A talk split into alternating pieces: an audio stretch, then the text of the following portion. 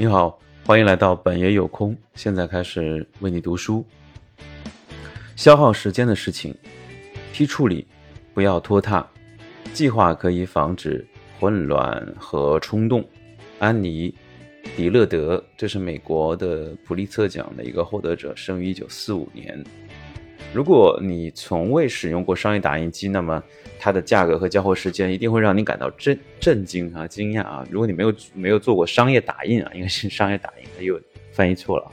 假设印制二十件定做的彩色 T 恤要花费三百一十美元，一周时间，那么定制三件同样的 T 恤要花多少时间和多少钱呢？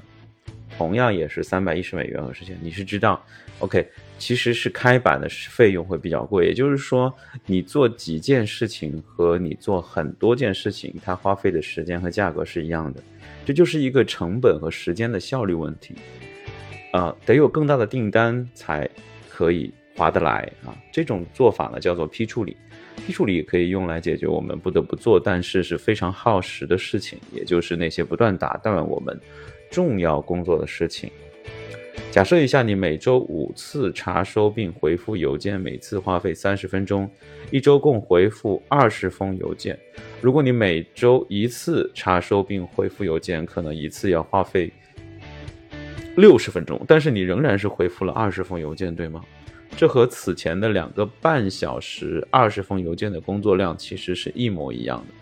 一般来说，人们出于担心会发生。比如说像紧急情况呢，才一周五次去查阅电子邮件。但是要知道，首先很少发生紧急事件，其次，即使是收到了紧急事件的邮件，哪怕是错过了最后的期限，事情仍然是可以补救的，或者可以尽可能的补救，把损失降到最低。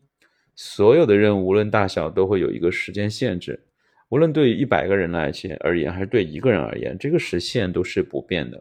我们在心理上应该设置一个。调整的转换点，最多中断四十五分钟就必须回到重要工作上来。要知道，我们每天朝九晚五的五分之一多的时间都被这样的中断给消耗掉了。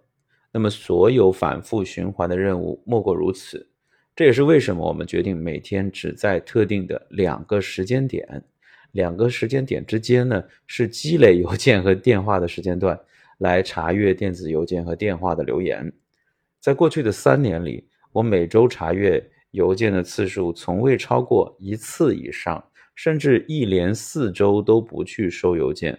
没有事情是不可以补救的，也没有什么损失会超过三百美元。这样批处理为我节省下了几百个小时的重复性劳动时间。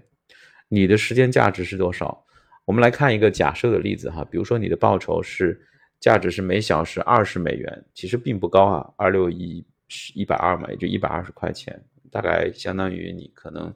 如果按中国的劳动法来说的话，你一个月的月薪大概在啊两万左右吧。例如你的年收入哈，比如说是四万美元啊，四七二十八，也就是不到三十万美元，不是不到三十万人民币啊。每年有两个假期啊，年薪呢是四万美元除以这些是每，它相当于是每小时是。二十美元的一个情况，那么估算一下，通过批处理同样的任务而节省下来的时间呢？以小时来计算，然后把这个小数小时数乘以你每小时的平均收入啊，计算一下你可以赚多少钱。比如说每周你节省下十小时，那你就可以多赚二十美元。如果每两周啊节省下来，就是只做这么些事呃做事情呢，那么就可以是四百美元。那么每每个月呢，那么就可以达到八百美元。测试一下。呃，上面这个批处理的这个频率，确定每个时间段内弥补问题的成本是多少？如果成本比上面的美元数低，那么就可以把批处理的时间频率再降低一些。嗯，举例啊，采用以上提到的计算方法，如果我们每周查阅一次电子邮件，结果导致每周平均损失掉两笔的销售业务，总共八十美元的利润损失，那么我们会继续每周查阅一次的习惯，因为二百美元。十小时的时间减掉八十的损失之后呢，仍然有一百二十美元的净利润，啊，更不要说我省下的十小时里做其他重要事情所带来的巨大的利益。当然，实际上就是说，对于有的工作来说，就是你的时间就是金钱啊；有的工作呢，时间未必就是金钱。所以，如果把完成一件重要的事情啊，比如说锁定一个大客户，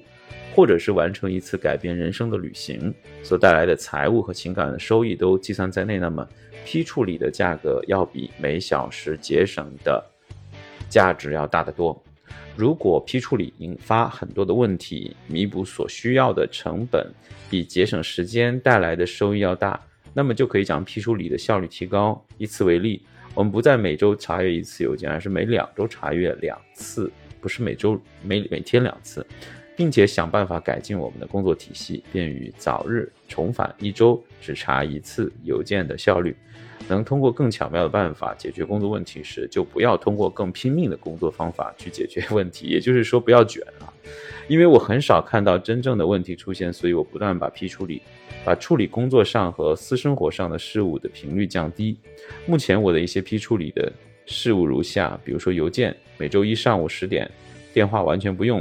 洗衣服，每隔一周的周日晚上十点，信用卡和账单大多数情况下都是自动还款。但是每隔一周的周一上午，在查阅邮件之后，我去查看一下余额。力量训练每周四每四天做三十分钟，等等。好了，今天就是到这些内容，我们下次再见喽，拜拜。